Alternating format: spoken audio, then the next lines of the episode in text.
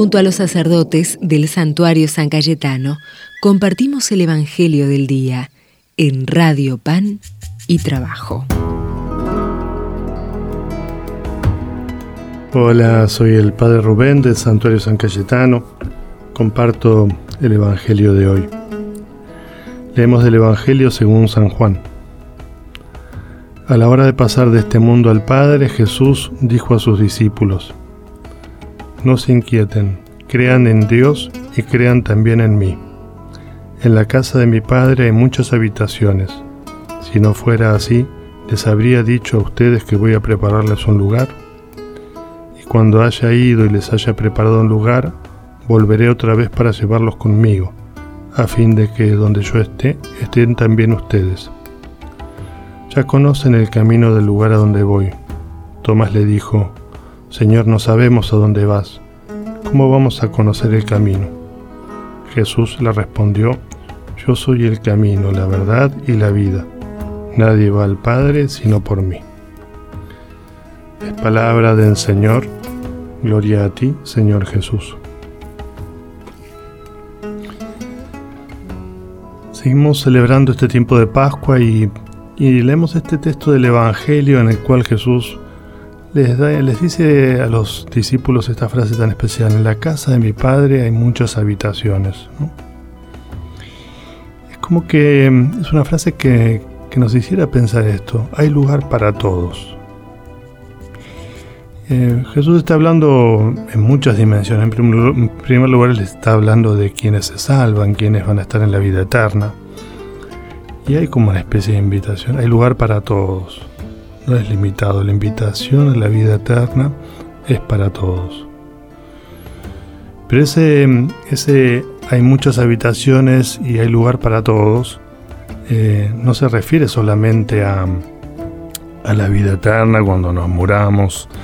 Claramente que todos, todos vamos a ser recibidos por Dios nuestro Padre, que Él nos invita a todos a eso, a esa vida eterna, sino que también nos invita a eso, a ir construyéndolo, hay lugar para todos también tiene que, ir transformándose en un modo de vivir.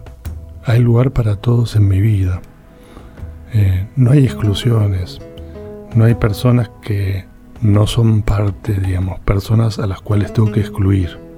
Por ningún motivo. Qué linda esta frase, ¿no? Eh, eh, hay lugar para todos, hay muchas habitaciones y que ese sea un estilo de vida. No, no hay exclusión ninguna persona tiene que ser excluida. Y la última parte del Evangelio también es muy linda, ¿no? Porque, porque Jesús se nos presenta como el camino de la verdad y de la vida. Ya la hemos leído en la semana esta frase eh, y la volvemos a leer de nuevo. Jesús nos invita a descubrirlo como camino, camino de la verdad y de la vida. Al releer esta frase eh, me acordaba del camino de Luján. El, camino de Luján es como un camino en el cual hay una especie de invitación a caminar. Que Jesús se presente como camino justamente es como, como decirnos esto, te invito a buscarme. Que Jesús eh, se presente como camino eh, también me está diciendo, también con la imagen de fondo de Luján, caminemos juntos.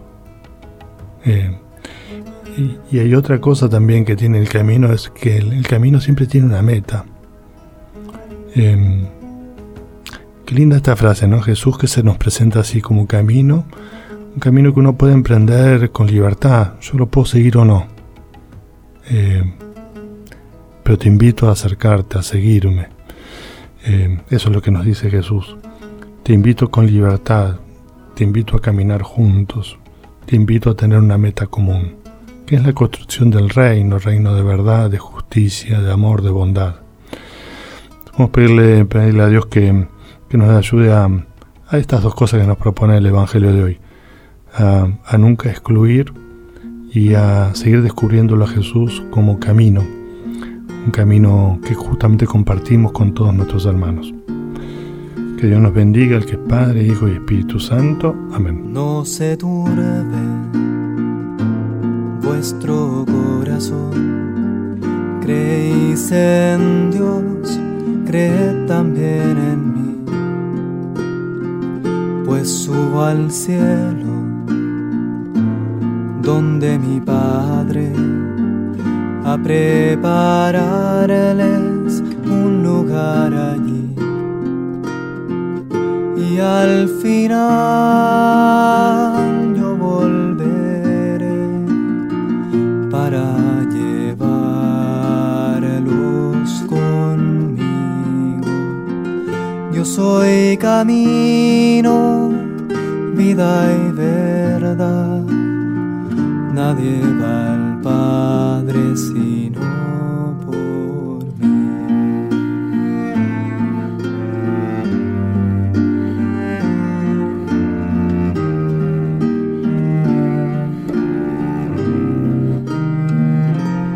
Los que coman de mi carne tendrán vida y yo los resucitaré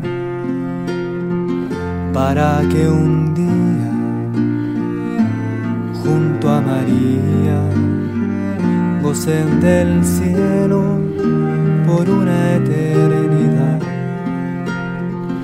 Y al final volveré para llevarlos conmigo. Yo soy camino, vida y verdad. Nadie va al Padre sino por mí.